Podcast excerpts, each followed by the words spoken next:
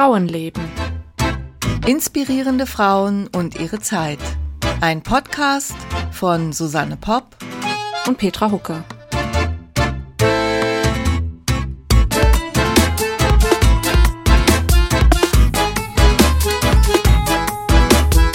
Hallo Susanne. Hallo, guten Morgen, liebe Petra. Guten Morgen nach München. Und zurück nach Zürich. Ja, ich habe gehört, du hast ein bisschen Schreibpause. Das ist doch eigentlich immer gut. Du Ja. hast, ein, hast fast ein ganzes Buch fertig. Also ich meine, klar, jetzt kommen noch, wir wissen es ja, ne? Alles mögliche, Lektorat und so weiter und so weiter. Und ich habe immerhin ein halbes fertig. Ich finde, das ist ganz gut.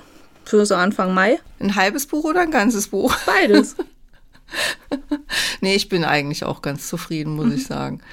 Also im Moment gerade ein bisschen ruhiger, ideal, um Podcast aufzunehmen. oh ja. Ja, wir werden, das können wir an der Stelle schon mal sagen, wir planen eine Sommerpause.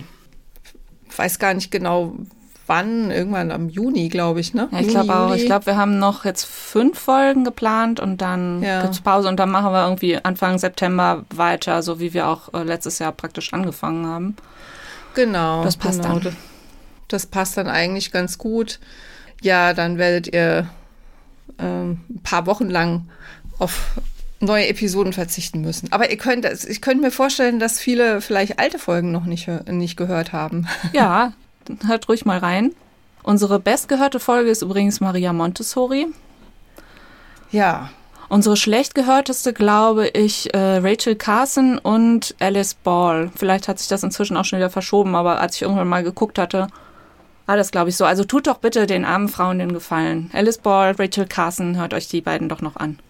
Die haben es verdient, auf jeden Fall. Und äh, tut doch mal den Gefallen, da, da wollte ich jetzt doch mal gerade erwähnen, wir kriegen ja immer mal wieder auch E-Mails. Vielen Dank an der Stelle.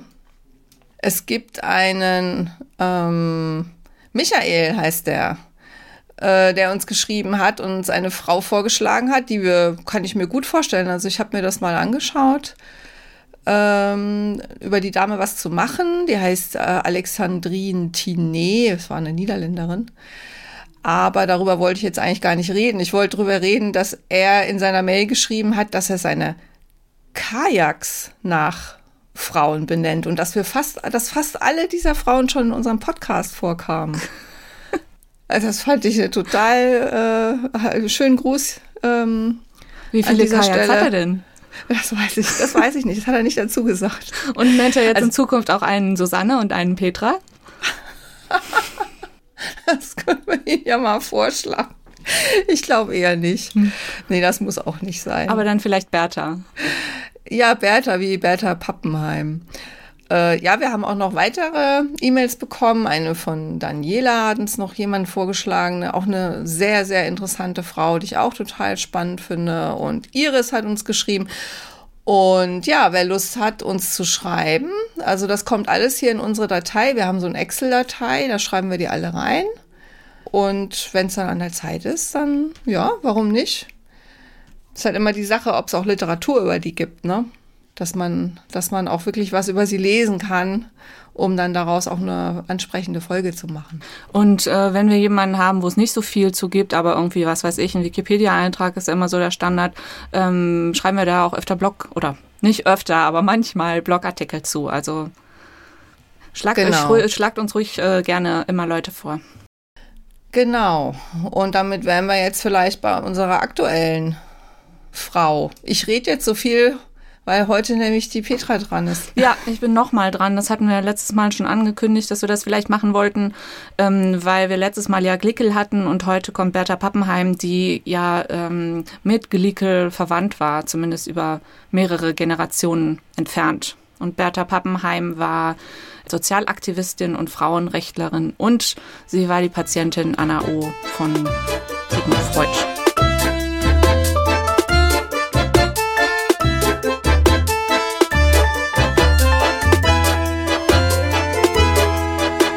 Ich habe heute Morgen übrigens nochmal nachgeschaut, äh, weil es ja diesen Spruch gibt. Ähm, ich kenne doch meine Pappenheimer. Richtig. Wo das eigentlich genau. herkommt, das hat mit ihr natürlich nichts zu tun. Also es gibt ja äh, eine Stadt namens Pappenheim und ähm, zwar war das so, dass äh, Schiller äh, seinen Wallenstein hat sagen lassen, ich kenne doch meine Pappenheimer. Also er hatte ein Regiment mit Männern aus Pappenheim. Und ähm, das ist bei Schiller irgendwie positiv noch gemeint gewesen. Also er wollte sagen, er kann sich auf sein Regiment verlassen. Und in der Zwischenzeit hat sich das aber irgendwie so gewendet, dass wir das eigentlich eher negativ meinen, wenn wir das sagen. Ja, eben, ja, so meine Pappenheimer, das sind so die, die so irgendwie was ausgefressen haben genau. oder so, ne? So ein bisschen so in dieser Richtung. Also hat, hat mit Bertha nichts zu tun. Hat mit Bertha nichts zu tun, genau. Mhm. Aber ihr Name kommt vielleicht schon aus diesem Ort, ne? ja, dass das sie sich auch, auch nach dem, nach dem Ort benannt ja, hat. Ja. Oder die Familie die Familie nach dem Ort so, benannt. Ja. Aber ihr Vater Sigmund Pappenheim äh, kam nicht aus Pappenheim, sondern aus Pressburg. Also das, was heute Bratislava ist, die Hauptstadt der Slowakei. Mhm. War damals äh, nahe der österreich-ungarischen Grenze. Achso, ja, die, die Daten sollte ich sagen. Bertha Pappenheim wurde geboren 1859 und lebte bis 1936. Mhm. Ähm, jetzt hatte ich ja schon erwähnt, äh, sie war Patientin Anna O. Und damit äh, der Impuls zur Begründung der Psychoanalyse durch Sigmund Freud. Das Interessante an der Sache ist, ähm, dass ich jetzt als erstes darüber sprechen könnte und auch werde, weil das eben ihre Kindheit und ihre Jugend war und weil das auch immer so viel Aufmerksamkeit erregt. Also ähm, es gibt äh, mehrere Biografien über sie. Ich habe jetzt eine genommen von Marianne Brenzel. Bei der steht im Vorwort, Bertha war doch so viel mehr als Anna O. Deswegen schreibe ich diese Biografie, aber trotzdem erwähne ich es natürlich. Und dann hat, ist das auch noch im Titel. Also die Biografie heißt Anna O. Strich, Bertha ja. Pappenheim, bla bla bla. Also äh, es ist hm, immer Verkauft wichtig. Sich vielleicht auch besser. Natürlich, oder? vermutlich war das auch nicht die Entscheidung der Autorin, aber die Biografie heißt so. Bertha Pappenheim selbst hat das dann ihr Leben lang nicht mehr erwähnt, dass sie diese Patientin war, dass sie diese, ähm, dass sie so krank war als Kind. Und das ist dann erst 1953 ähm, herausgekommen, als sie schon tot war. Also da hat ein Psychoanalytiker namens Ernest Jones ein Buch geschrieben über Psychoanalyse und hat das da so, so wie nebenbei erwähnt. Also Anna O. war Bertha Pappenheim und hat sich einfach keine Gedanken darüber gemacht, dass er da jetzt ein großes Geheimnis äh, lüftet. Und ähm, ihre Nachfahrinnen und ihre äh, Freundinnen und auch Mitarbeiterinnen, also sie war unheimlich beliebt bei ihren Leuten, die haben dann versucht, das irgendwie, also sie waren erstmal schockiert und haben dann versucht, das zum Beispiel durch eigene, durch eigene Schriften, durch eigene Biografien aufzufangen, dass Bertha Pappenheim eben wirklich mehr war als Anna O. Und das sollte nicht alles überschreiben, was sie später in ihrem Leben gemacht hat. Mhm, so, mhm. das setzt zur Einführung, damit das erstmal ähm, geklärt ist. Äh, jetzt hat die schon den Vater erwähnt, der in ähm, Frankfurt wohnt. Nein, falsch. Der in Wien wohnte ähm, und eine Jüdin aus Frankfurt heiratete. Also er war auch Jude. Recha Goldschmidt war Berthas Mutter aus Frankfurt und die war eben, also die Familie war mit Klicke verwandt und auch übrigens mit Heinrich Heine. Und der Vater hat die Mutter dann mit nach Wien geholt, wo sie in der Leopoldstadt gewohnt haben. Das war ein jiddischer Stadtteil damals, wo so koscher gegessen wurde, wo der Sabbat gefeiert wurde. Es war ein, äh, sie verfolgten einen orthodoxen Glauben, waren aber im Alltag relativ assimiliert. Also wirklich so, wie man sich Wien zu der Zeit vorstellt. Also das war so das Wien von Arthur Schnitzler und Gustav Mahler und Stefan Zweig und eben auch von den Pappenheims. Ähm, mhm. Die Richtiger Hotspot der damaligen Zeit. Ja, so kann man das auch nennen. Sie hatten erst drei Töchter, was sie sehr enttäuschte, weil sie wollten unbedingt einen Sohn haben. Also Bertha war auch eine dieser Töchter und ich glaube, zwei also ich muss sagen, ich habe das jetzt schon vor einer Weile vorbereitet und habe leider das Buch nicht mehr hier. Deswegen mm, hoffe ich, dass die Details alle noch so stimmen, wenn ich meine Notizen nicht mehr verstehe. Ähm, aber ich glaube, zwei Töchter sind gestorben und die Eltern haben auch die ganze Kindheit darüber getrauert. Und Bertha hat das schon auch mitbekommen, dass sie so die einzige überlebende Tochter war. Und dann haben sie aber nach Bertha noch einen Sohn bekommen und der war den Eltern dann anscheinend sowieso viel wichtiger, weil er halt wertvoller hm. war als die Tochter. Auch eine schöne Erfahrung für so ein Kind. Ja, ähm, sie hat sich wohl ziemlich gut mit ihrem Vater verstanden. Die hatten ein inniges Verhältnis, wie es hieß. Die Mutter war sehr streng und sehr ernst und Bertha war ein sehr lebhaftes Kind, sodass das irgendwie nicht richtig funktioniert hat. Sie hat zwar gern auch so diese Frauenarbeiten gemacht, also sie lernte Klavier und sie konnte sticken und sie konnte klöppeln und das hat sie später in ihrem Leben auch immer noch gemacht und einige der Teile wurden sogar im Kunstgewerbemuseum ausgestellt. Also das war, mhm. das hat sie gern gemacht. Aber sie war dann eben auch reiten, wenn sie durfte und so.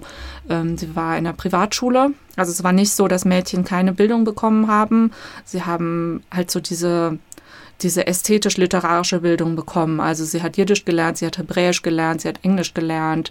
Ähm, und trotzdem hat man von ihr aber nichts anderes erwartet, als dass sie eben heiratet und Kinder bekommt und sich um die Küche kümmert und so weiter. Mm, also die Familie scheint ja dann doch auch ein bisschen wohlhabender gewesen zu ja, sein. Ja, auf ne? jeden Fall. Mhm.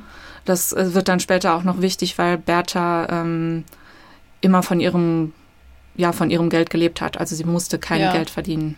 Ja, ah, okay. Also ihre ganze Kindheit kann man, also ihre frühe Kindheit kann man be bezeichnen, als dass sie so ein bisschen überbehütet aufgewachsen ist und äh, aber nicht ganz so wertgeschätzt, wie es hätte sein können. Sie ist bestimmt nicht aufgeklärt worden, das wird auch noch wichtig. Und sie hatte aber so viel Fantasie und so viel Energie, dass sie sich viele Geschichten für sich ausgedacht hat, weil sie eben nichts machen konnte, ist sie, ist sie in ihren Kopf gegangen sozusagen. Es waren sehr so poetische, melancholische Geschichten, wie man sich das von so einem Teenager-Mädchen vielleicht vorstellt. Und das nannte sie immer ihr Privattheater. Okay. So, 1818. Jetzt ist sie inzwischen schon 21 Jahre alt und immer noch nicht verheiratet. Man weiß auch nicht warum. Also, ob sie irgendwie alle Leute abgelehnt hat, alle Männer, die kamen und fragten, oder ob die Eltern da irgendwie sagten, wir warten mal noch oder so, das weiß man nicht. Ähm, sie fahren in die Sommerfrische, wie sie das öfter machen, nach Bad Ischl, also da, wo auch Sissi in den Filmen hinfährt. Und ähm, der Vater erkrankt an einer Brustfellentzündung. Schwer. Mutter und Tochter übernehmen die Pflege es war zu viel für Bertha. Also es, sie hatte solche Angst um den Vater und dann musste sie halt auch nachts äh, an seinem Bett wachen und das, das äh, ja, war praktisch jetzt der Auslöser für diese ganze Krankheitsgeschichte, die folgt. Und zwar habe ich hier ein Zitat von Josef Breuer. Ich erkläre nachher noch, dass das ihr Doktor war. Ich wollte jetzt nur mal dieses Zitat vorlesen. Sie saß am Bett, also bei ihrem Vater, bei der Krankenwache, den rechten Arm über die Stuhllehne gelegt und kam allmählich in einen Zustand der Bewusstseinstrübung. In diesem halluzinierte sie schwarze Schlangen, die aus den Wänden kröchen, und eine, die am Vater hinkroch, um ihn zu töten. Ihr rechter Arm war durch die Lage taub geworden und ihre Finger verwandelten sich in kleine Schlangen mit Totenköpfen. Wahrscheinlich machte sie Versuche, die Schlangen mit dem gelähmten rechten Arm zu verjagen. Als die Halluzination verschwunden war, wollte sie in ihrer Angst beten, aber ihre Sprache versagte. Sie konnte keine sprechen, bis sie endlich einen englischen Spruch fand und nun nur in dieser Sprache fortdenken und beten konnte. Der Pfiff der Lokomotive, die den Professor brachte, unterbrach den Spuk. Mhm. Also das ist praktisch aus der Analyse dann, aus der späteren äh, Krankheitsanalyse hat sie das dann so berichtet wahrscheinlich. Genau, ne? das hat sie ihm erzählt. Mhm in der Nacht, als das passiert ist, beziehungsweise am Morgen danach, hat sie niemandem was davon erzählt, also auch ihrer Mutter nicht, weil sie einfach furchtbare Angst davor hatte, was das denn war. Und ähm, es passiert auch immer wieder. Also mehrere Nächte hintereinander wacht sie und hat halt diesen Traum mit Schlangen und äh, Totenköpfen und so weiter. Dann hat er auch schon erzählt, sie konnte nicht sprechen, beziehungsweise nur Englisch sprechen. Sie ist auch teilweise erblindet ähm, sie hat ihre Familie nicht mehr erkannt. Sie hatte einen, einen hartnäckigen Husten, der nicht wegging. Und alle dachten, die tut nur so. Die ist überspannt. Äh, das ist irgendwie alles nur, äh, ja, das denkt sie sich alles irgendwie aus. Ähm, also sie haben da in Bad Ischl ähm, Ärzte konsultiert, dann sind sie nach Wien zurück und da finden sie eben diesen Dr. Josef Breuer. Der ist ein bisschen älter als sie, also 1842 schon geboren. Ähm, er gilt als großartiger Arzt, also Internist und auch Diagnostiker vor allen Dingen, ist verheiratet, hat vier Kinder. Er lebt noch assimilierter, also er lebt seinen jüdischen Glauben überhaupt nicht. Ähm, aber ist halt dieser gute Arzt, den jetzt äh, die Mutter von Bertha ruft. Und Dr. Breuer sagt, das, was ich gerade auch schon gesagt habe, also Bertha ist einfach zu intelligent und führt dieses zu monotone Leben und äh, sie sucht sich Abhilfe in diesen, in diesen Hirngespinsten und ähm, und in, Zitat, in leidenschaftlicher Liebe zum Vater und sie steigert sich eben in diese Angstzustände rein. Er diagnostiziert auch Hysterie, was ja um diese Zeit so die absolute Modeerkrankung war. Die Königin unter den Neurosen, wie es heißt. Ja, die aber irgendwie auch komischerweise meistens Frauen hatten. Ne? Natürlich, ne? weil ja der Uterus in der Frau herumwandert, keinen festen Platz findet und dadurch entsteht eben diese Hysterie, weil die anderen ah, Organe irgendwie zusammengequetscht werden, irgendwie so. Also das war die organische, offizielle organische Ursache für Hysterie. Genau. Der herumwandernde Uterus. Ja. Äh, sie hat aber Glück mit ihrem Dr. Breuer, weil der nicht diese ganzen irren Behandlungsmethoden ausprobiert, also Elektroschocks oder ich glaube Beschneidungen und was es da alles gab, sondern er setzte darauf, mit ihr zu sprechen. Mhm. Ähm, sie, sie, nannte das dann, sie sprach ja dann erstmal nur Englisch, sie nannte das dann ihre Talking Cure, also ihre Redekur. Und was sie auch erfunden hat sozusagen als Begriff war Chimney Sweeping, also äh, Kaminkehren. Und das wird wohl oder wurde so am Anfang der Psychoanalyse immer äh, auch noch benutzt, das stammte beides von ihr. Interessant. Ähm, also Freud, um das klarzustellen, Freud war auch jünger als Beuer und war damals gerade so, ich glaube, beim Studieren. Also er war noch nicht so weit, dass er seine Psychoanalyse schon gegründet hätte. Wahrscheinlich hätte, war er aber damals schon so weit, dass wenn er mit Bertha gesprochen hätte, auch bei Schlangen und Erstarren gleich an sexuelle Fantasien gedacht hätte. Ob mhm, das hat der Breuer jetzt nicht. Das hat er nicht. Also doch, er hat explizit gesagt, es sind keine sexuellen Fantasien. Ah. Man weiß nicht. Ich habe von dem irgendwie noch nie gehört. Das hört mir hört sich ja ein bisschen so an, als wäre das ja eigentlich ein Vorläufer von Freud. Auf jeden oder? Fall, ja. ja. Ja. also die kannten sich auch wirklich und äh, Breuer hat dann auch nachher seine Aufzeichnung über Bertha an Freud gegeben, weil Freud eben gesagt hat, diese Anna O, also diese Patientin, wird er gern in sein Buch aufnehmen. Ja, deswegen, ich habe Anna O eher mit Freud in Verbindung gebracht. Also Freud hat über sie geschrieben. Also Breuer hat auch über sie geschrieben, aber nur für sich selbst und Freud hat das dann eben veröffentlicht und mhm. so in seine Theorien eingeordnet. Mhm, mhm. Und Freud hätte eben, wie gesagt, sie wahrscheinlich ganz anders diagnostiziert. Und man weiß nicht genau, warum das bei Breuer nicht so war, weil eigentlich war er ja dieser gute Diagnostiker.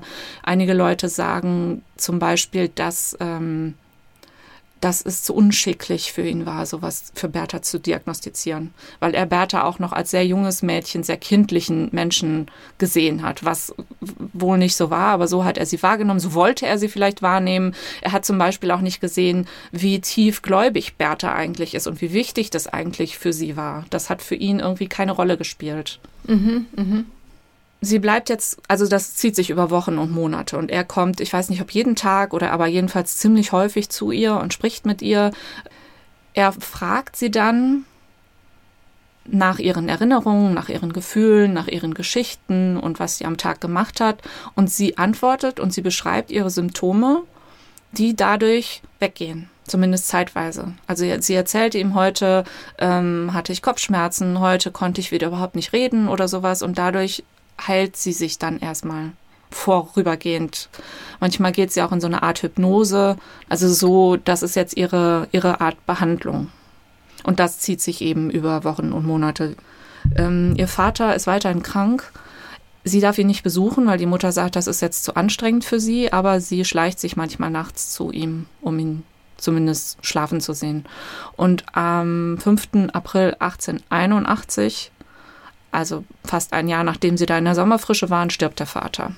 Mhm. Und das nimmt sie natürlich wahnsinnig mit. Sie verweigert jegliche Nahrung, sie verweigert auch andere Ärzte, weil Dr. Breuer leider gerade im Urlaub ist. Aber das, äh, nee, sie, sie spricht mit keinem, ist total auf ihn fixiert. Sie übernimmt, äh, unternimmt mehrere Selbstmordversuche. Und er kann ihr dann irgendwie auch nicht, also er kriegt sie da nicht mehr raus. Und sie entscheiden sich dann zusammen. Also sie wird nicht eingewiesen, sondern sie entscheiden sich zusammen, dass sie in, eine, in ein Sanatorium geht. Also sie entscheidet das mit ja. Oder Bertha ja, selbst. Sie, die, die Mutter Breuer, also sie wird wirklich nicht äh, gegen ihren Willen eingewiesen. Ja, ja, ja, ja, gut, vielleicht hat sie ja immer auch mal hellere Momente gehabt, wo sie dann schon so diese Krankheitseinsicht hat. Ich meine, das ist ja immer das, das Entscheidende, ne? dass du dir überhaupt helfen lässt. Ja. Wenn, wenn du gar nicht also, verstehst, dass du, dass es nicht ganz richtig ist, was du denkst in ja. manchen Phasen, ja. dann äh, lässt du dir ja auch nicht helfen. Ja. Ne? Also sie hat sich helfen lassen. Ähm, das war auch nicht so eine, so eine gruselige Anstalt, wie man sich das vorstellt, sondern wirklich ein Sanatorium. Dann noch ein anderes Sanatorium am Bodensee. Also sie hat sich dann versucht, sich helfen zu lassen. Und all das was ich erzählt habe jetzt, das ist, kommt aus Breuers Aufzeichnung. Also er hat mhm. das alles so aufgeschrieben. ja, mit dieser Sache, mit diesen sexuellen Fantasien oder nicht sexuell und so weiter und die enge Verbindung zwischen Arzt und Patientin, das gab dann natürlich schon irgendwie so Gerüchte. Hat er sich in sie verliebt? Hat sie sich in ihn verliebt? Er war Gibt's verheiratet. Da nicht auch irgendeinen Film? Es gibt ein mein, Buch. Ich hätte da mal, aber ich meine, ich hätte auch mal einen Film gesehen. Das muss ich noch mal. Gut, es könnte auch sein, dass der verfilmt wurde. Das weiß ich nicht. Aber das Buch ist jedenfalls von ähm, Irvin Yalom. Das, der ist auch Psychoanalytiker und Autor und der hat geschrieben und Nietzsche weinte. Ja. Und da geht es darum, dass, also Breuer, Breuer ist die Hauptfigur. Ähm, Breuer hat Bertha hinter sich gelassen. Also in dem Buch ist es wirklich so, dass er in Bertha verliebt war. Und jetzt hat er das hinter sich gelassen, weil, die, weil seine Frau wollte, dass er aufhört. Ihr war das zu unangenehm, was da mit Bertha los war. Und dann kommt Nietzsche zu ihm und will eigentlich nicht therapiert werden, weil er denkt, das ist Unfug. Ähm, aber dann lässt er sich praktisch von Breuer therapieren und Breuer auch von Nietzsche. Also es ist so ein, da geht es um die beiden Männer mit ihrem starken Willen. Ich meine, dass ich meine, ich hätte da mal. Ist das am Bodensee? Ich meine, ich hätte da mal einen Film gesehen. Nee, das Diese ist nicht. Klinik. Ja, dann vielleicht, ich, wahrscheinlich werfe ich da jetzt was gerade völlig durcheinander. Jedenfalls habe ich von dem Jalom auch schon Bücher gelesen. Das ist ganz fesselnd eigentlich, Mhm, was ja, der macht, ja. ne, weil der berichtet ja immer so aus seinem ähm, Psychologenalltag. Genau. Ach, und der, und das ist aber dann ein Roman. Das ist ein Roman, ne? aber ich finde, man merkt es, dass er sonst Sachbücher schreibt. Ja, okay. Aber die, also die, die, okay. ähm, die anderen Bücher finde ich auch super. Da habe ich auch, glaube ich, schon zwei gelesen. Sehr empfehlenswert. ja, ich habe auch von dem ein, zwei im Regal stehen. Okay, schreiben wir in den, in den Blog dazu. Kommt in den Blog, genau. So, Übrigens, äh, wenn wir sagen Blog, ne, man kann die ganzen Artikel, auch wenn ihr das auf Spotify hört oder so, kann man das auch immer alles nachlesen. Ihr müsst also gar nicht unbedingt auf unsere Homepage gehen, aber ihr könnt, weil das ist viel schöner auf der Homepage zu sein. also im Prinzip sind das die Shownotes, nur sind die Shownotes bei uns einfach ein bisschen länger oft, weil wir halt ganze Artikel schreiben. Aber gut, das das nur am Rande. Entschuldigung, ich habe dich unterbrochen. Also, ähm, wo war ich denn jetzt? Richtig, er gibt die Arbeit auf, sagt, äh, Bertha ist gesund. Also Berthas Behandlung ist abgeschlossen, Juni 82. Und dann wird's noch mal ganz merkwürdig, weil Bertha damit nicht zurechtkommt und Bertha sich plötzlich einbildet, schwanger zu sein und zu gebären. Also sie liegt im Bett und schreit und hat Angst äh, und, und Schmerzen, weil sie Wehen hat. Und sie ruft, jetzt kommt Dr. Breuers Kind. oh, Ja, also sie gebiert nach dieser Behandlung irgendetwas, um das mal so zu sagen. Und was dann auch noch interessant ist, seine Mutter hieß Bertha und ist bei einer Geburt gestorben. Also, ja, das muss man wahrscheinlich irgendwie nicht analysieren oder doch analysieren, ich weiß es nicht. Aber jedenfalls ist diese Beziehung damit äh, beendet, äh, also wirklich beendet. Ähm, es stimmt aber nicht, dass Bertha gesund ist, sondern sie geht weiter in verschiedene Sanatorien und hat weiter Anfälle und verschiedene Schmerzen und vielleicht war sie auch morphiumsüchtig mit der Zeit, ähm, wurde dann aber im Oktober 82 entlassen und reist zu einem Cousin und einer Cousine nach Karlsruhe. Sie will nicht zu ihrer Mutter nach Wien. Sie hat auch wohl in den Sanatorien öfters gesagt, sie will ihre Mutter gar nicht sehen. Sie will keine Besuche von ihr. Und ähm, sie macht dann einen Krankenpflegekurs, den sie aber nicht abschließt. Und vor allen Dingen ist sie aber hilft ihr der Kontakt zu ihrer Cousine. Anna Ettlinger hieß die, die ihr zum Vorbild wird. Sie ist 14 Jahre älter und wurde ähnlich erzogen, ist aber auch unverheiratet geblieben, ist Literaturreferentin und Schriftstellerin, also sie arbeitet richtig. Und Bertha zeigt ihr ein paar Märchen, die sie selbst geschrieben hat. Und zusammen gelingt es ihnen dann ein paar kleine Geschichten für Kinder zu veröffentlichen. Und jetzt fängt Bertha auch an, sich in einem Frauenverein zu ähm, engagieren, wo es um ähm, Waisenkindervermittlung geht und um Suppenküchen und so weiter. Aber in dieser Zeit, jetzt 19, äh, 1883 bis 1888, weiß man eigentlich recht wenig, was sie gemacht hat. War sie die ganze Zeit in Karlsruhe, war sie doch in Wien, war sie in den Sanatorien, das weiß man alles nicht genau. Wo es jetzt wieder anfängt, dass man mehr über sie weiß, ist 1888, als sie mit ihrer Mutter nach Frankfurt zieht. Da kam die Mutter ja her, die wurde da ja geboren und ist da aufgewachsen. Bertha geht es gut, 1888, sie ist gesund, voller Tatendrang. Frankfurt ist ziemlich aufgeschlossen und liberal den Juden gegenüber nach langer Zeit. Da weißt du wahrscheinlich viel mehr drüber, aber es war wohl so, dass die Juden sehr viele Jahrzehnte und Jahrhunderte in äh, einer oder in, doch in einer alten Judengasse wohnten, wirklich so in schlimmsten Verhältnissen. Aber um diese Zeit wurde das dann alles irgendwie besser und es ging ihnen ziemlich gut. Ja, die hatten einfach lange, lange nicht dieselben Rechte wie die christlichen, die Bürgerrechte. Ja, sie hatten dann so Teile davon, aber eben nie komplett. Und das hat sich dann zu der Zeit mhm. geändert. Und in Wien ja. hatten sie das wohl schon länger. Ja, Fra Frankfurt war, was das betrifft, ein bisschen langsam. Ähm, sie schreibt dann in den nächsten Jahren weiter Kinderbücher und Erzählungen unter dem Pseudonym P. Berthold. Also mhm. äh, man weiß nicht, dass sie eine Frau ist. Das ist auch ganz interessant, weil ähm, der Name Anna O kommt daher, dass Freud das immer so gemacht hat, dass er dass er einen Buchstaben weiter vorgegangen ist. Also Bertha fängt mit B an, deswegen ist sein Deckname für sie Anna mit A. Und beim Nachnamen genauso, also sie heißt P, Pappenheim, und er gibt eben ihr das O. Und jetzt mhm. macht sie als ihr Pseudonym P. Berthold, also Berthold, Bertha und P von ihrem Nachnamen. Äh, sie ist wohl nicht die allerbeste Schriftstellerin, ihr geht so mehr so um die Botschaft. Ähm, und äh, ja, also sie liest viel, sie lernt viel, sie geht mit ihrer Mutter, ähm, also sie kümmert sich so um, um ähm, ja, arme Frauen, um die jüdische Gemeinschaft und merkt da so, was, was man noch machen kann als Frau, außer Mutter und Ehefrau zu sein, was sie ja nicht ist. Was ist eigentlich, sie hat ja einen Bruder, ne? Was ist eigentlich mit dem passiert? Oh, das ist eine gute Frage. Keine Ahnung. Weil es hieß ja, die, die seien so, äh, hatten so auf den Sohn gewartet und dann hatten sie nur Mädchen und so. Ich schreibe mir das mal auf und schau mal, ob ich das noch finde. Ja, Gott, ist jetzt auch nicht, nicht es, hat, es hat mich nur, nur interessiert. Weil, weil sie ja jetzt anscheinend alleine mit der Mutter ja. ist, ne? In Frankfurt. Naja, er wird wahrscheinlich Gut. geheiratet haben und ja. viele Kinder haben, aber nee, ich weiß es wirklich nicht. Also, gute Frage. Mhm. Also sie kümmert sich jetzt, äh, wie gesagt, ums Thema Wohltätigkeit es ist auch so, dass jetzt wohl diese ähm, jüdische Gemeinde, die lange sehr, sehr äh, eng verbunden war, also alle untereinander verheiratet und so weiter, dass jetzt viele aus dem Osten dazukommen, also aus Osteuropa, dass die, dass sich dadurch auch die Art der Wohltätigkeit ändern musste, weil bis jetzt ging es darum, armen Juden und Jüdinnen Almosen zu geben. Und diese neuen Menschen aus dem Osten wollten jetzt stattdessen lieber Arbeit. Also die hatten irgendwie ein anderes Verständnis, um da, ja, um da weiterzukommen. Und die brauchen Ausbildung. Also es wurde, sie mussten sich, die, die, die wohltätigen Frauen mussten sich praktisch auch ändern. War das jetzt wirr oder hat man das verstanden? Ich glaube, man hat das schon verstanden. Okay. Bertha übernimmt jetzt äh, in Vertretung erstmal die Leitung eines Mädchenwaisenhauses. Und da zeigt sich sehr schnell, dass sie das sehr gut kann, dass sie ein gutes Talent hat, um zu organisieren, dass sie auch äh, gut mit den Kindern umgehen kann. Und ähm, das macht sie dann dauerhaft. Sie zieht bei ihrer Mutter auch aus und wird dann eben Leiterin dieses Waisenhauses in Frankfurt. Ich finde das jetzt gerade alles total spannend, weil ich plane im Moment noch einen dritten Band der Saga, die ich ja äh, schreibe, und die spielt genau zu der Zeit. Ach, wie praktisch. Sag doch mal den, den Titel deiner Saga. Wir haben das noch gar nicht beworben. Ja, das ist, ähm, das heißt die Teehändlerin. Und ähm, das geht halt um eine Kaufmannsfamilie in Frankfurt. Der erste Band spielt jetzt so um 1840.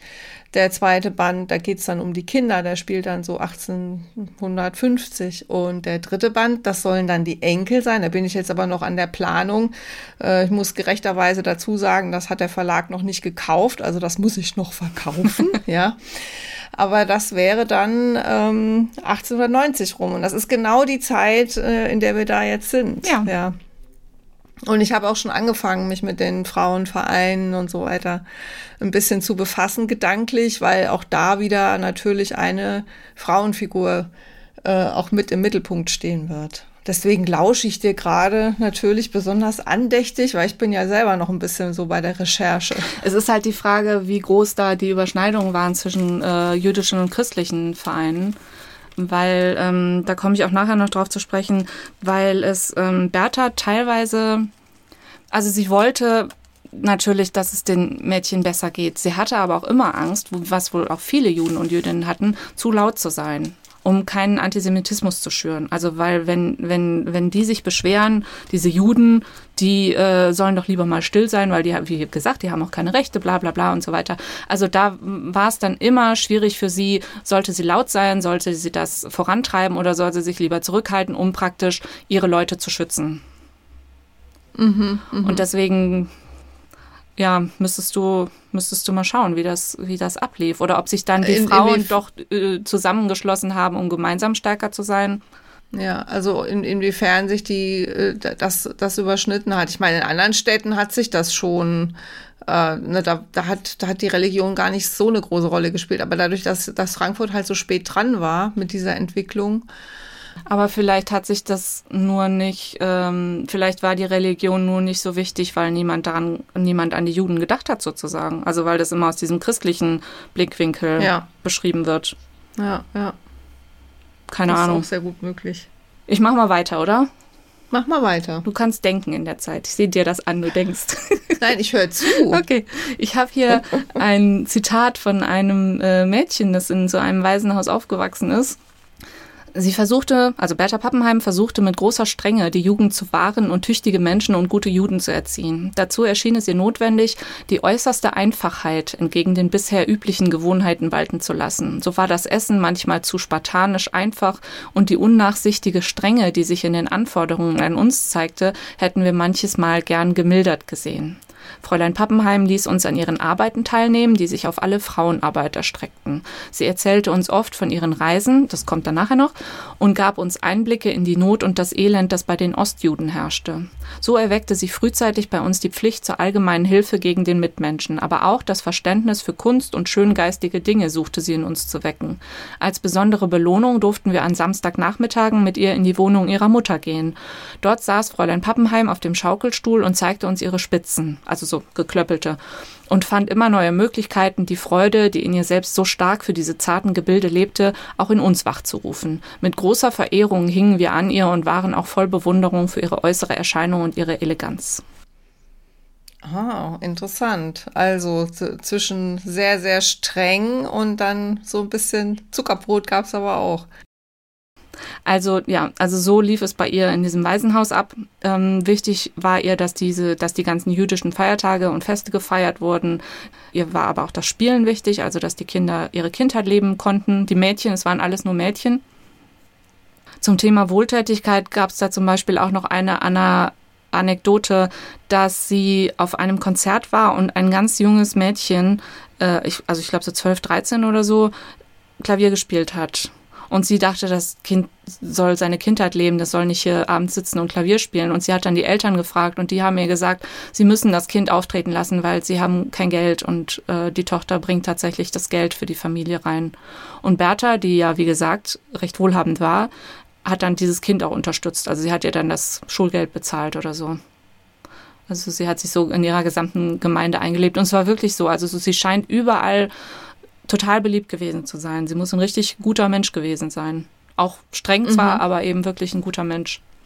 Mhm. Und ja, ich hatte ja schon gesagt, dass sie meinte, oder dass sie nie ähm, Geld für ihre Arbeit bekommen hat. Also das, was sie in diesem Waisenhaus bekommen hat als Lohn, hat sie immer weitergegeben, hat sie immer äh, für was anderes ausgegeben, nicht für sich selbst. Und was ein bisschen was natürlich mit ihrem Hintergrund zusammenhängt, ist, dass sie meint, die wahre Sozialarbeit dafür nimmt man kein Geld. Sobald man bezahlt wird, ist das nicht mehr echt, sozusagen.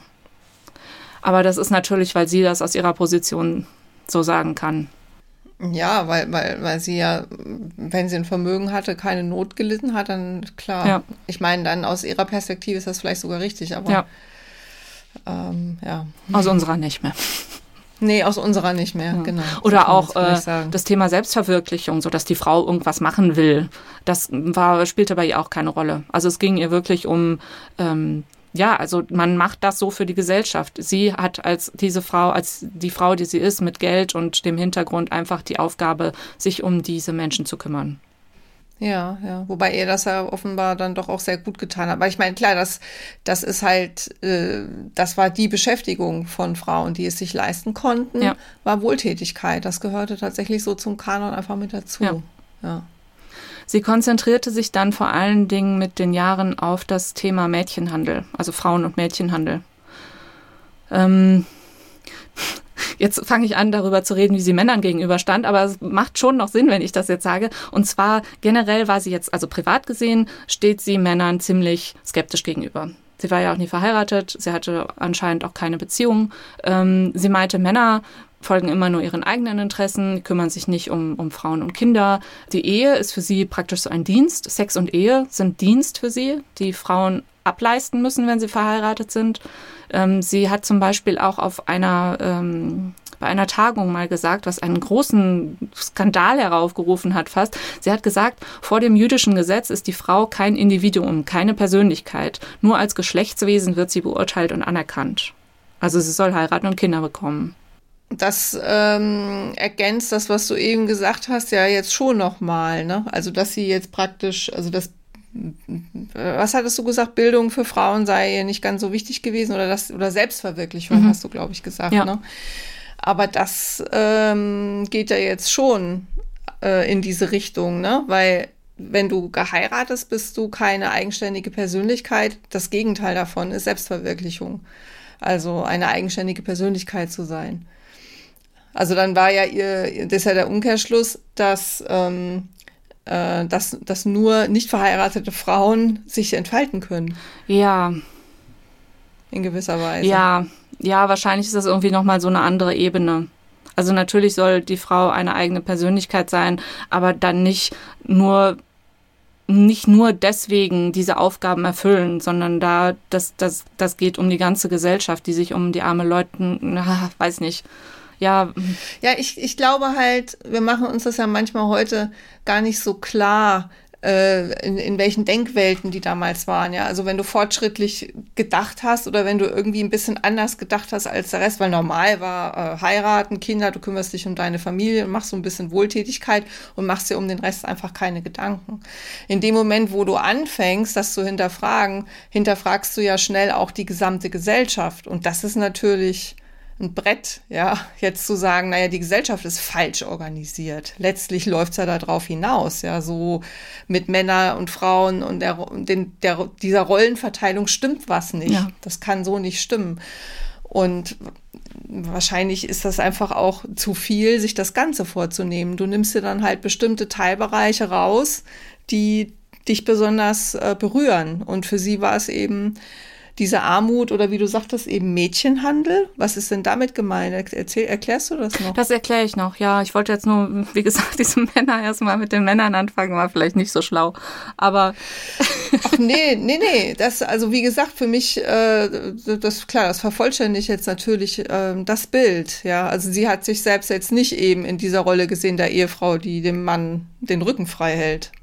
Und ähm, diese, diese private Meinung ging dann eben auch auf das berufliche, also berufliche in Anführungszeichen über, weil sie eben durch diese Beschäftigung mit Mädchenhandel, Frauenhandel, Prostitution gemerkt hat, dass äh, also wie groß dieses Problem überhaupt ist, das, ja, weil es, es ja. sind ja die Männer, die die Frauen aus dem eben aus Osteuropa holen nach Deutschland und sie dort als Prostituierte verkaufen. Also darum geht es. Mhm. Und für sie eben jüdische Mädchen und Frauen aus, äh, vor allen Dingen aus Galizien. Also das war damals auch Teil von Österreich-Ungarn und ist heute ähm, Westukraine und Südpolen so eine, eine Gegend da. Und das war halt eine sehr ärmliche Gegend, wo die, die Mädchenhändler äh, leichtes Spiel hatten. Mhm, mh. Das ist also eine, eine wirklich arme äh, Gegend, und sie gehen hin und sagen, äh, entweder, liebe Eltern, gebt mir euer Kind mit, weil es kriegt äh, Arbeit in Deutschland, es wird, äh, es bekommt Bildung in Deutschland und ähm, es geht ihm da einfach viel besser. Oder sie haben eben selbst junge Mädchen und Frauen angesprochen und denen auch das Gleiche versprochen. Und das sind nicht nur einzelne Männer, die das so nebenbei machen, sondern es sind wirklich große kriminelle Händlerringe. Und ich habe, ach du meine Güte, ich wusste das gar nicht, dass das Ende des 19. Jahrhunderts dann doch schon so ähm, verbreitet war. Aber überrascht dich das? Äh, ein bisschen schon, muss ich zugeben, gerade, ja. Mich nicht. ähm, ich habe Zahlen gefunden, die jetzt nur so ein bisschen was aussagen, aber eine Frau oder ein Mädchen um 1900 kostet, kostet 600 bis 1000 Mark. Also ich habe da jetzt keine Vergleiche, wie viel das heute wäre und was eine Scheibe Brot kostet oder so. Aber ich finde schon allein so dieser, dieser, dieser Ausdruck, die Frau kostet so und so viel, furchtbar. Und also um die praktisch zu kaufen und dann für sich arbeiten zu ja, lassen. Also die Händler bringen die Mädchen nach Deutschland und in Deutschland kauft irgendwie Bordellbesitzer kaufen dann diese Mädchen für 600 bis 1000 mhm. Mark. Mhm. Es gab um diese Zeit, und das ist natürlich eine sehr vage Zahl, 100.000 bis 200.000 Prostituierte in Deutschland, aber das ist ja, ich meine, wie will man das zählen? Ähm, und die haben überhaupt keine Rechte. Es gibt keine, keine Regeln, keine Gesetze, die, die irgendwie schützen. Es gibt ein paar Gesetze, die dann aber die Männer schützen. Also zum Beispiel zwingt die Polizei die Prostituierten, sich regelmäßig untersuchen zu lassen auf Geschlechtskrankheiten. Aber die Männer werden natürlich nicht untersucht. Mhm. So. Ja. Und ähm, Bertha will sich da jetzt eben auch drum kümmern. Und es gilt in ihrer Gesellschaftsschicht natürlich auch nicht als besonders schicklich, über sowas zu sprechen. Oh, absolut, um Gottes Willen. Sie weiß das und ihr geht es tatsächlich wohl auch selbst noch so ein bisschen so, weil sie zumindest anfangs versucht, das so ein bisschen zu umschreiben. Also sie würde, hätte da zum Beispiel noch nie das Wort Prostitution in den Mund genommen oder so. Ähm, und sie schrieb dann auch an einer Stelle, oder also ich glaube, die meisten Zitate, wie gesagt, ich habe das Buch leider schon wieder zurückgegeben, aber die meisten Zitate sind, glaube ich, so aus Reden oder Vorträgen, die sie gehalten hat. Auch mit diesem, was sie vorhin gesagt hatte, mit den ähm, dem anderen Zitat. Also sie sagte jedenfalls, ich selbst habe in meiner Bildung als in Anführungszeichen höhere Tochter alle Phasen dieser Scheu in mir selbst durchlebt. Ich weiß, dass es zwischen den Momenten naiven Erstaunens und entsetzten Begreifens eine lange Stufenleiter quälender und drückender Empfindungen gibt, die man wohl in seinem ganzen Leben nicht los wird aber eben auch, welch furchtbare Kämpfe gegen Scham, Schande und Erniedrigung von vielen tausenden menschlicher Geschöpfe durchfochten werden muss, ehe sie so gesunken sind. Also sie will darüber reden, sie will, dass die Leute sehen, was da passiert. Auch die höheren Töchter mhm. und höheren äh, Mütter. Mhm. Sie will, mhm. dass, dass deren ja, soziales Gewissen noch mehr erwacht, als einfach nur Almosen zu geben. Mhm. Und dafür gründet sie dann auch ihren ersten Verein, nennt sich Weibliche Fürsorge. Das ist dann der erste Schritt zum späteren jüdischen Frauenbund, der deutschlandweit organisiert ist. Und es geht auch weiter, also immer so diese gleichen ähm, Sachen, die sie dann macht. Sie versucht äh, für die Mädchen Arbeit zu finden, sie versucht ihnen genug Essen zu geben. Sie hält aber auch Vorträge, wo es so um, um, um ja, Hygiene und aber auch Frauenrechte in Anführungszeichen geht. Sie machen auch, äh, sie gibt auch Konzerte, also organisiert Konzerte und reist dann aber auch zum ersten Mal über diesen Verein selbst nach Galizien. Sie hat eine Mitstreiterin um die Zeit, Sarah Rabinowitsch. Wir sind jetzt übrigens im Jahr 1902 und die beiden Frauen reisen über diesen Verein eben nach äh, Osteuropa und sie schreibt Briefe. Und zwar, wie man das halt damals um diese Zeit oft gemacht hat, wo man noch keine Massenmails schreiben konnte, dass sie den Brief an eine Freundin gerichtet hat und die den dann aber rumgegeben hat, sodass äh, viele andere das auch lesen konnten. Und sie beschreibt darin, wie schlimm, wie stumpf und wie öde sind hier die Wörter, das Leben in Galizien ist, weil sich das Judentum dort nicht weiterentwickelt hat. Also es sind alles inzwischen nur noch leere Rituale, die die Leute zurückhalten, moderner zu werden. Ähm, sie schiebt das nicht alles nur auf die Regierung oder nur auf die Leute selbst, sondern es ist so ein, so ein Zwischending. Beide müssen sich irgendwie anstrengen, um da rauszukommen. Also beide Meinst haben die Verantwortung. Äh, Regierung oder Religion? Also man könnte es natürlich auch auf die ja, Religion Ja, genau, also beides im Grunde. Sie schiebt es weder auf die Regierung noch auf die Religion. Also mhm. jeder muss, muss sich da irgendwie gemeinsam anstrengen, da rauszukommen. Jeder hat eine Verantwortung, mhm. sein Leben besser zu machen. Mhm. Regierung ist wahrscheinlich eh das falsche Wort, weil da ja bestimmt noch. Ach ja, Österreich, Ungarn, ne? Ja, gut, dann eben auch die Regenten. Ja, Regenten, genau. Ähm, ja, sie geht sich, also sie geht dort in die Dörfer und spricht mit den Leuten. Sie geht aber auch in Bordelle ähm, sie hört auch, was sie wohl anfangs überrascht, dass die Leute eigentlich all diese Geschichten kennen über den Mädchen- und Frauenhandel. Also die wissen, was passiert. Aber trotzdem fallen viele immer wieder darauf herein, eben weil sie trotzdem hoffen, dass es ja vielleicht doch nicht ganz so schlimm ist, dass sie vielleicht doch eine Zukunft in Deutschland haben. Das Problem da auch, was auch mit diesem dass die alle so zurückgeblieben in Anführungszeichen waren, ähm, hängt auch damit zusammen, dass zum Beispiel, ähm, wenn ein verheirateter Mann gestorben ist, zum Beispiel auf, äh, im Krieg oder so, und kein anderer Jude dabei war, der bezeugen kann, dieser Mann ist dort gestorben, dann gilt der nicht offiziell als verstorben. Oder wenn eine Frau verheiratet ist und der Mann sie verlässt, ohne sich aber von ihr scheiden zu lassen, dann hat sie diesen Scheidungsbrief nicht. Und sowohl diese verlassenen Frauen wie auch die Witwen inoffiziellen Witwen, die durften sich nicht wieder verheiraten. Das heißt, sie hatten keinen Versorger. Das heißt, es gab wahnsinnig viele arme Frauen dort und die haben halt alle gehofft, irgendwie da rauszukommen. Und Bertha fordert jetzt, sie hat wohl auch in, ähm, ich glaube, in Rumänien ist sie sogar, äh, hatte sie eine Audienz bei der Königin und hat bei ihr so ein, so, ein, so ein Schreiben eingereicht, was sie alles fordert. Und die Königin fand das auch alles richtig und gut, aber Bertha wusste, dass sie eigentlich keine Macht hat, um das durchzusetzen. Und sie fordert eben sowas wie, dass es im Land selbst schon viel mehr informiert werden muss. Also es muss Auskunftsstellen geben, was könnte passieren, wenn du nach Deutschland gehst. Es muss Auswandererschulen geben, wo man vorbereitet wird auf das Leben. Es muss, und die müssen vor allen Dingen, die Informationen müssen alle in Jiddisch und in Polnisch bereitstehen, damit die Leute das auch verstehen.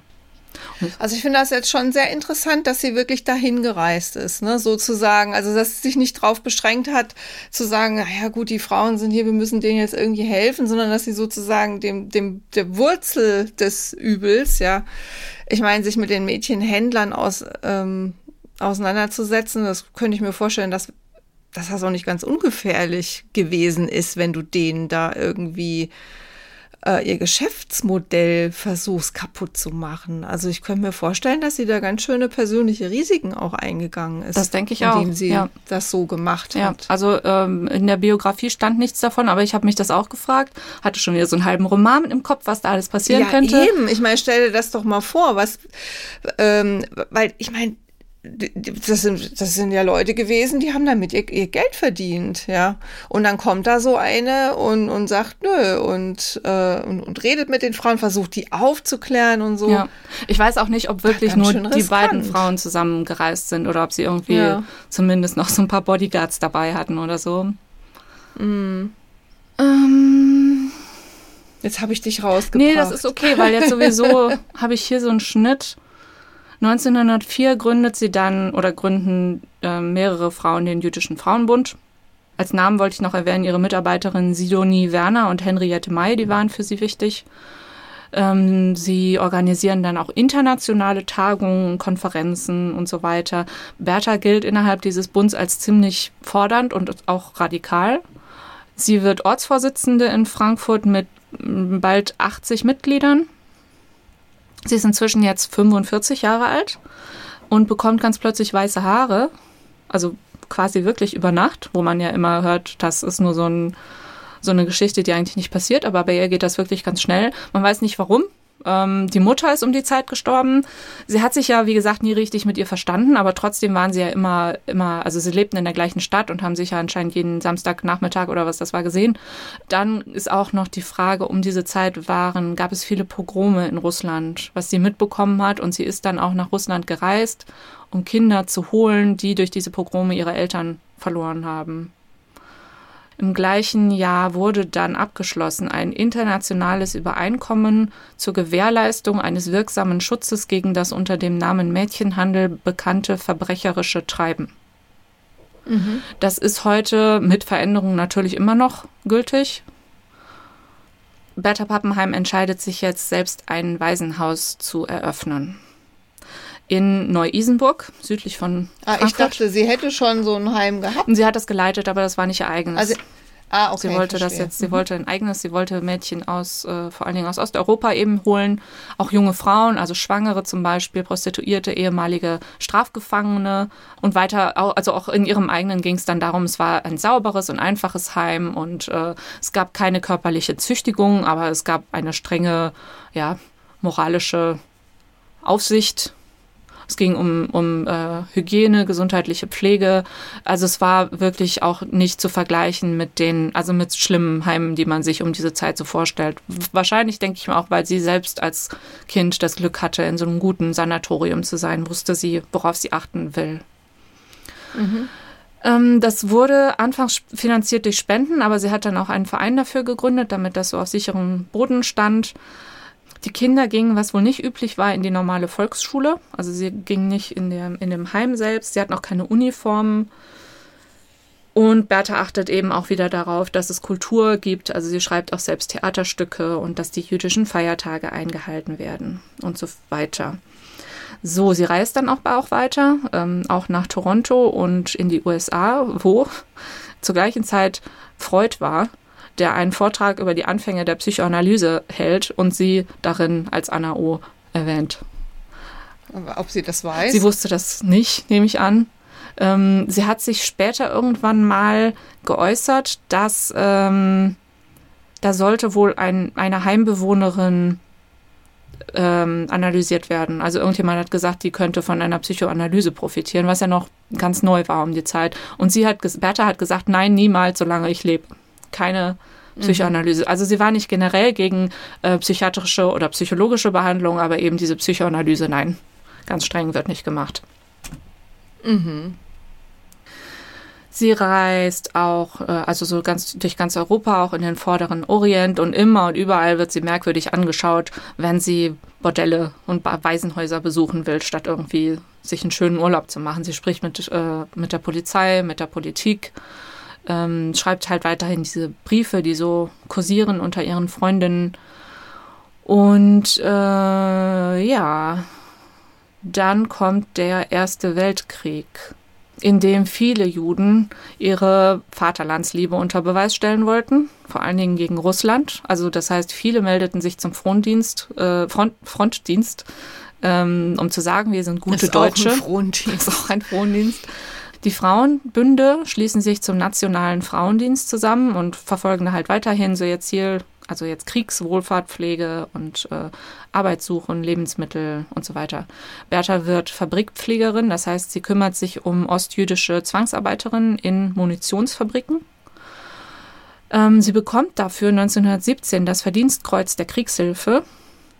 1918 kommt dann das Frauenwahlrecht in Deutschland. Ähm, Bertha wird auch wahrscheinlich durch diese Auszeichnung auch außerhalb der jüdischen Gemeinde bekannter. Es gibt Zitate über sie, zum Beispiel eine sehr interessante, aber auch schwierige Persönlichkeit. Sie arbeitete nicht gern mit Männern zusammen und mochte von ihnen keine Anordnung entgegennehmen. Fräulein Pappenheim glaubte, dass die Frauen unterrepräsentiert seien und in allen Organisationen, in denen sie tätig war, eine zu geringe Rolle spielten. Sie unterstützt äh, das Frauenwahlrecht in der jüdischen Gemeinde.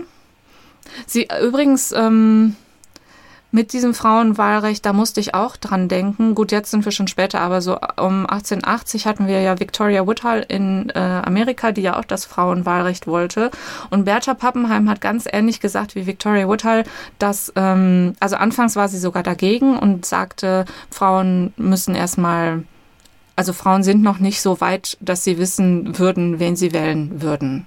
Deswegen war sie eigentlich gar nicht für das Frauenwahlrecht. Und sie hat auch gesagt, auch wieder dieses Thema Verantwortung. Frauen sind auch selbst in der Verantwortung, sich ähm, für sich einzusetzen. Also wir können nicht warten, bis die Männer uns dann das Recht geben. Mhm. Also es ist irgendwie so dazwischen, ne? Mm, ja. Also jetzt 1918 ist sie ja doch so weit, dass sie dass sie das Wahlrecht gut richtig. findet und dass sie dann auch dazu noch unterstützt, dass das auch in der jüdischen Gemeinde durchgesetzt wird, weil es gab ja immer noch die speziellen jüdischen Gesetze, die diese Gemeinde verfolgte. Mhm. Und das gelingt ihr dann auch 1924 oder 25. Da durften, danach durften dann Frauen auch endlich Rabbis werden. Mhm. Ähm, sie übersetzt dann in dieser Zeit auch viel. Das hatte ich ja letzte, vor zwei Wochen schon erwähnt, dass sie die Memoiren von Glickel übersetzt hat. Ähm, sie hat dann auch übersetzt, wie heißt es, A Vindication of the Rights of the Rights of Women von Mary Wollstonecraft, die ja, das hat sie geschrieben 1790. Moment, jetzt so. aber ganz, ganz kurz nochmal, du bist da jetzt so schnell drüber weggehuscht. Also über die Frau, über die Klickel mhm. haben wir eine Folge, ja, ne? genau. Für alle, die das jetzt nicht mitbekommen haben. Das war die letzte, die wir also vor zwei Wochen genau rausgebracht haben. Genau. Ja. Also das ist eine Verwandte von ihr und sie hat, Moment, was hast du eben gesagt? Also Glickel hat ihre Memoiren geschrieben im äh, 17., 18. Jahrhundert auf Westjiddisch. Und Bertha genau, Pappenheim ach ja, genau. Eine, die, die Bertha hat es übersetzt. Die Bertha hat es ins Deutsche übersetzt. Und eben auch dieses Manifest von Mary Wollstonecraft, was sie auf Englisch gelesen hat und sich gewundert hat, warum es eigentlich keine deutsche Übersetzung gibt. Und dann hat sie das auch gemacht. Mhm, mh. Ich habe jetzt hier irgendwie so verschiedene Stichwörter stehen, die ich nochmal schnell hier so reinwerfe. Äh, zur Abtreibungsfrage hat sie gesagt, medizinisch ja, sozial nicht, so ungefähr. Also sie, sie ähm, meinte, und auch hier geht es wieder um, um die jüdische Gemeinschaft. Und es geht immer darum, dass die Juden quasi überleben müssen. Also man, man soll die jüdische Gemeinschaft schützen vor, vor der Außenwelt, vor den Christen und dementsprechend sollen auch bitte keine jüdischen Kinder abgetrieben werden. Es ist genug Geld und äh, genug Organisationen in Deutschland da, um Mutter und Kind zu unterstützen. So sagt sie das. Mhm. Berthas eigene Gesundheit leidet inzwischen. Sie hat Probleme mit der Galle und wird operiert und ähm, damit die Gallenblase rausgenommen werden soll. Und bei der Operation sieht der Arzt dann, nein, eigentlich ist die Gallenblase in Ordnung, entfernt sie nicht. Also muss sie vermutlich woanders Krebs haben. Also sie hat Krebs und die Ärzte können wissen nicht so ganz, wie, ja, äh, was sie mit ihr machen sollen. Und sie, das ärgert sie natürlich, weil sie halt immer dieser wahnsinnig aktive Mensch war und sie fragt sich jetzt, fragt sich bestimmt öfter, kann sie jemals genug leisten? Schafft sie jemals genug in ihrem Leben. Und das macht sie teilweise dann auch strenger äh, in ihrer, oh, naja, gegen sich selbst praktisch strenger. Und sie bleibt aber diesen, diesen Mädchen und Frauen weiterhin immer ja, mütterlich, wie gesagt, mhm. und kocht für sie. Ja, und sie, wirkt, sie wirkt nicht wie ein Mensch, der sich irgendwie geschont hätte. Nee, das glaube ich auch nicht. Ähm, das Heim wird immer größer, es gibt eine Krankenstation. Ähm, sie hat, also das besteht dann aus vier Häusern und über 100 Bewohnerinnen, also es ist fast eine eigene Siedlung da in Neu-Isenburg. Ähm, sie will auch immer noch, was dieses Getriebene angeht, will immer noch Neues lernen und mit 70 Jahren nimmt sie noch Philosophieunterricht und sagt, mit das Schönste am Denken ist, dass es sich so schnell und von anderen unbemerkt vollzieht. Oh ja, und was ich auch interessant fand, ich hatte ja schon erzählt von diesen weißen Haaren und dass sie ähm, keine, dass sie kein Interesse an Männern hat. Interessanterweise gilt sie aber, warte, jetzt muss ich hier mal das Zitat finden. Sie gilt als äh, ein sehr schöner Mensch, sehr attraktiver Mensch. Eine Freundin sagt zum Beispiel über sie, sie war zart gebaut, klein und schlank, aber von stählerner Energie. Ihre feinen Züge verliehen ihr Schönheit. Ihr Haar war vollkommen weiß, vorzeitig weiß. Das Blau der Augen war manchmal wie Eis. An ihrer Stimme war nichts Außergewöhnliches, nicht, nichts Ungewöhnliches. Es lag mehr an den Worten. Sie sprach wie ein Prophet. Und eine andere Freundin sagt, in Gesellschaft von Männern war sie einfach bezaubernd. Ich habe miterlebt, wie sie Männer um den Finger wickelte. Sie hatte viele Verehrer und muss viele Anträge bekommen haben. Selbst als alte Frau konnte sie auf Männer noch verführerisch wirken. Also es unterscheidet sich total Selbstwahrnehmung und Fremdwahrnehmung anscheinend. Und sie hat auch ein Gedicht geschrieben, also sie hat ja sowieso geschrieben, sie hat eben auch Gedichte geschrieben und das heißt, mir ward die Liebe nicht, drum lebe ich wie die Pflanze im Keller ohne Licht. Drum töne ich wie die Geige, der man den Bogen bricht. Drum wühl ich mich in Arbeit und leb mich wund an Pflicht. Mir war die Liebe nicht, drum gedenke ich gern des Todes als freundliches Gesicht. Hm.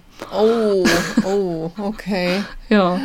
Und ähm, deswegen komme ich hierauf, weil als sie 70 war, sollte sie noch porträtiert werden.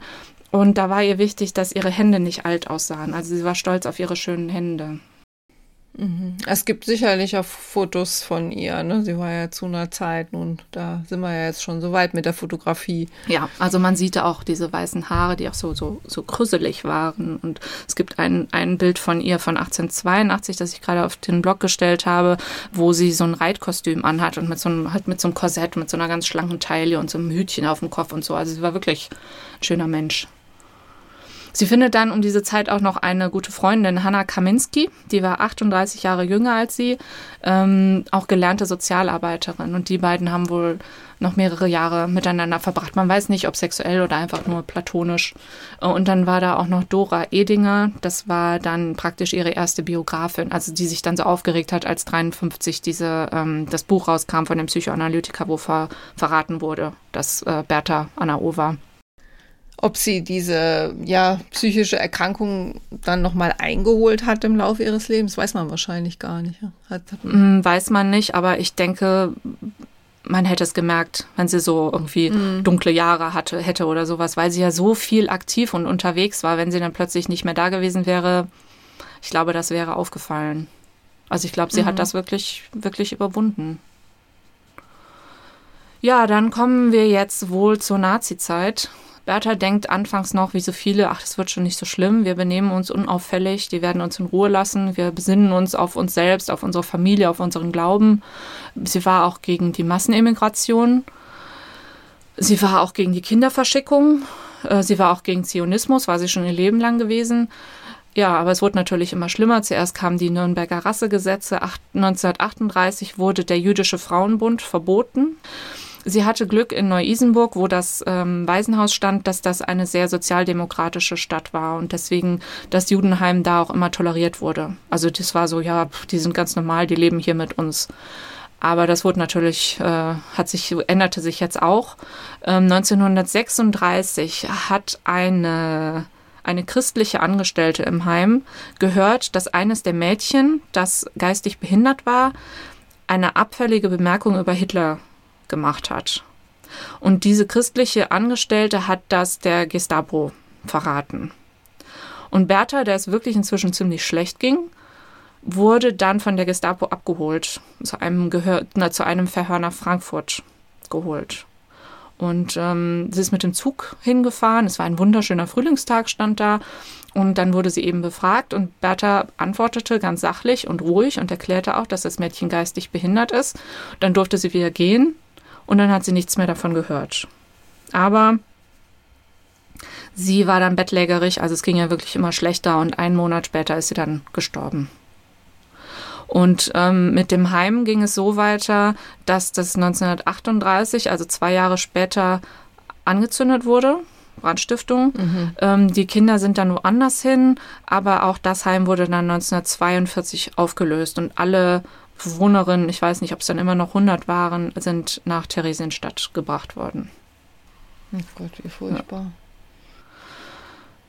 Es gab dann Gedenkfeiern zu ihrem 100. Geburtstag, um sie bekannter zu machen und eben diese Sache mit den Biografien um 1953.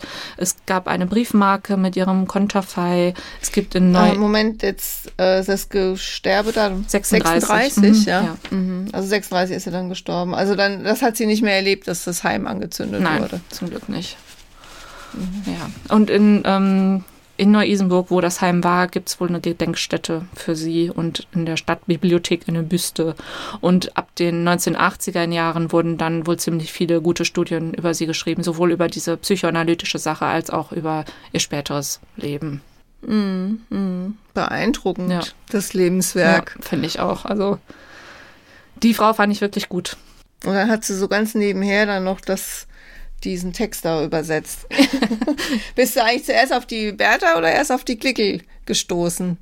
Mhm, gute Frage. Ich glaube auf die Bertha und dann habe ich gelesen, dass sie diese Glickel übersetzt hat.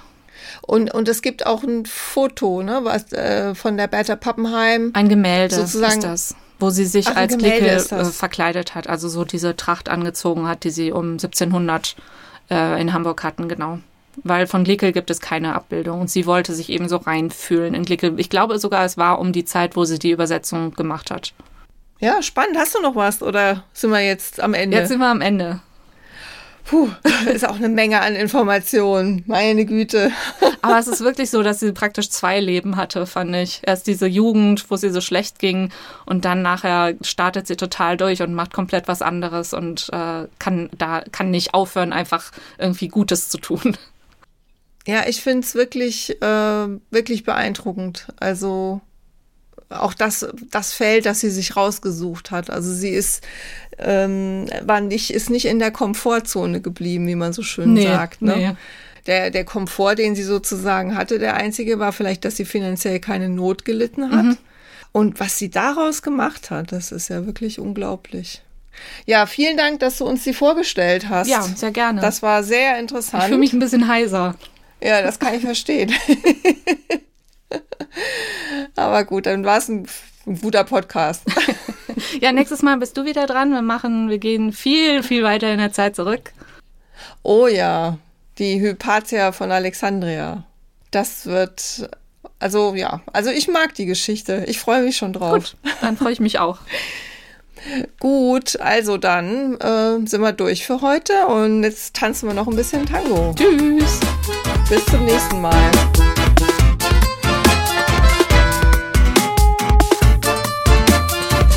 Wenn euch die Folge gefallen hat, dann freuen wir uns sehr, wenn ihr unseren Podcast abonniert und vielleicht sogar positiv bewertet auf den einschlägigen Plattformen.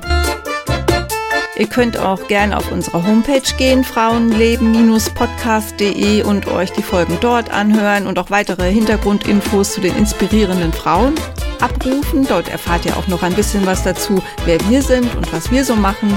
Historische Romane schreiben nämlich zum Beispiel. Und unter susannepop.de und petra-hucke.de kommt ihr direkt zu uns oder ihr hinterlasst uns Feedback auf Instagram at frauenleben.podcast.